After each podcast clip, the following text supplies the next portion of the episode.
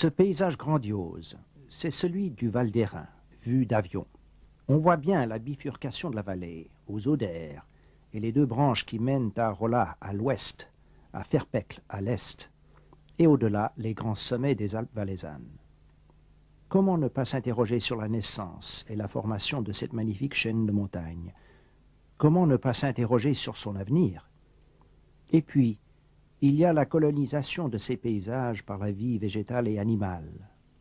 De quand date-t-elle? L'homme, depuis quand habite-t-il cette vallée? Et pourquoi y est-il venu? Poser de telles questions, c'est aborder les relations complexes entre géologie, climatologie et biologie. Dans cette brève présentation, nous ne ferons qu'effleurer ces relations, à reprendre une autre fois de façon détaillée. Aujourd'hui, nous allons parler de l'histoire géologique des Alpes. Or, il se trouve qu'elle est magnifiquement représentée et résumée dans ce Val d'airain.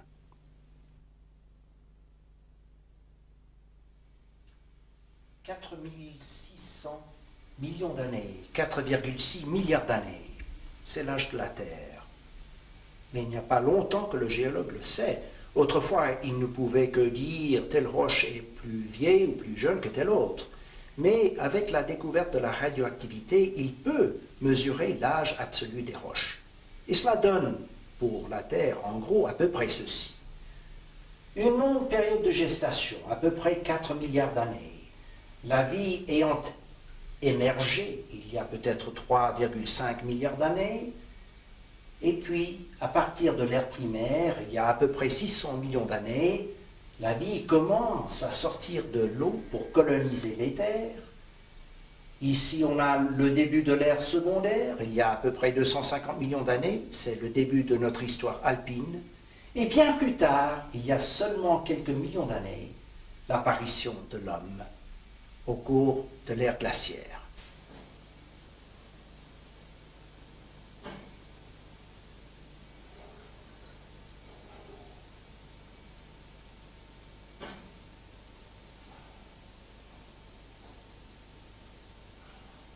Le géologue est un historien, un historien qui essaie de lire, de déchiffrer une histoire complexe dans les roches. Mais les roches sont elles-mêmes faites de minéraux. Le minéral, c'est l'objet géologique fondamental. Il a une constitution physique très précise, très régulière, et une composition chimique bien délimitée également. Ici, quelques exemples de minéraux de la région. Par exemple, la chlorite qui a une structure feuilletée, une couleur verdâtre, une composition chimique que nous connaissons bien. Ici le quartz, le feldspath,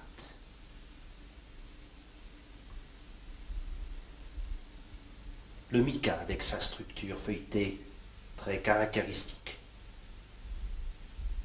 la calcite. Et ces minéraux vont s'associer au gré des phénomènes géologiques pour former des roches. Nous connaissons trois grandes catégories de roches. D'abord, les roches sédimentaires. Ce sont des roches qui sont issues de la consolidation d'un sédiment, par exemple dans une mer, dans un lac. Voici d'anciens sables consolidés pour former ce que nous appelons maintenant un grès, un conglomérat. Une autre catégorie de roches ce sont les roches magmatiques issues de la cristallisation d'un liquide qu'on appelle magma, un liquide à très haute température. Mais toutes ces roches ont été transformées lors de la formation de la chaîne alpine et sont donc des roches métamorphiques. Alors le travail du géologue, c'est d'aller dans le terrain, de repérer les affleurements de roches et de noter la nature des roches et leur emplacement sur une base topographique. Et de là, on obtient le document géologique de base, c'est la carte géologique telle que celle-ci, par exemple. Le géologue reporte ensuite les informations de la carte géologique sur une surface verticale, ce qui lui permet d'ausculter l'anatomie de la chaîne, de voir la géométrie, la structure de la chaîne. Voici une coupe géologique de la chaîne alpine qui est dessinée du nord-ouest vers le sud-est la région de Vevey, ici. Ensuite, nous avons les Préalpes. On arrive dans la région dite helvétique avec les Diablerets. Et progressivement, vers le sud, nous abordons le domaine pénique, la dent de Perrault, qui est juste derrière nous. Puis ensuite, Zermatt, le Cervin. Et finalement, nous arrivons en Italie du Nord. La grande question ensuite, c'est d'essayer de comprendre l'évolution qui a abouti à une telle géométrie. Pour expliquer une telle structure, aujourd'hui, on fait appel au modèle de la dérive continentale, qui dit que de grandes masses se déplacent les unes par rapport aux autres. Sur ces images, vous voyez la situation telle qu'elle existait il y a à peu près 120 millions d'années. Et nous voyons qu'un océan existait entre ce qui deviendra l'Italie et l'ancienne Europe. Progressivement, vous voyez cette flèche, ce domaine continental va migrer vers le nord et entrera finalement en collision avec cette ancienne Europe. Et le fruit de cette collision sera la chaîne des Alpes. Et cet ancien océan, la Tétis, qui existait entre ce qui deviendra l'Italie et l'ancienne Europe, il a bien fallu qu'elle se forme. Et ceci dans une phase d'extension, d'ouverture. À un moment donné, il y a environ 90 millions d'années, l'ouverture cesse et ce sont des mouvements de contraction, de compression qui vont prendre le relais. Et progressivement, on arrive à la phase de collision, avec superposition des unités géologiques et à la situation actuelle. L'attrait géologique de cette belle région des Odères, c'est que nous nous trouvons en plein dans la zone de collision continentale. C'est dire que nous trouvons ici les reliques de l'ancien océan, la Tétis. C'est cette région coloriée en bleu et en vert. Au sud, les restes de l'ancien continent africain. Au nord, le bord sud de l'ancien continent européen. À la suite de la surrection de la chaîne alpine, il y a eu une dégradation générale d'ailleurs du climat. Ici, nous voyons l'évolution des températures au cours des 20 derniers millions d'années les palmiers qui poussaient dans la région de Lucerne il y a 20 millions d'années, et à droite un paysage de glace d'il y a seulement quelques millions d'années.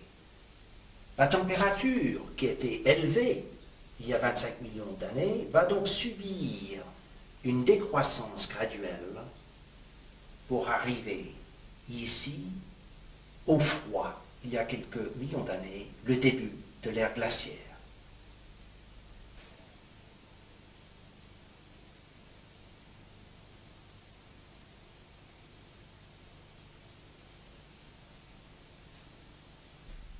À la suite de la formation et de la surrection des Alpes, l'histoire se poursuit.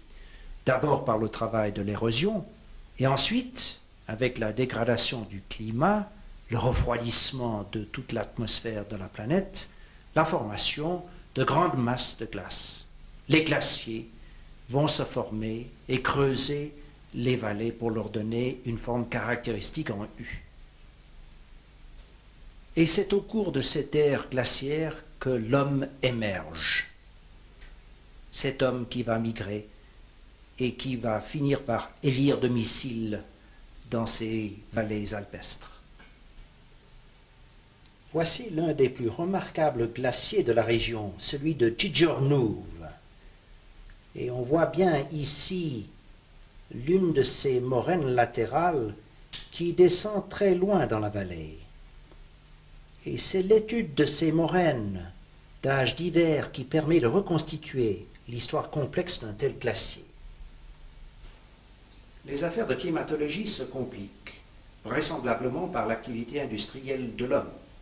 On voit ici que la température annuelle moyenne de l'atmosphère globale s'est accrue d'environ un degré depuis un siècle.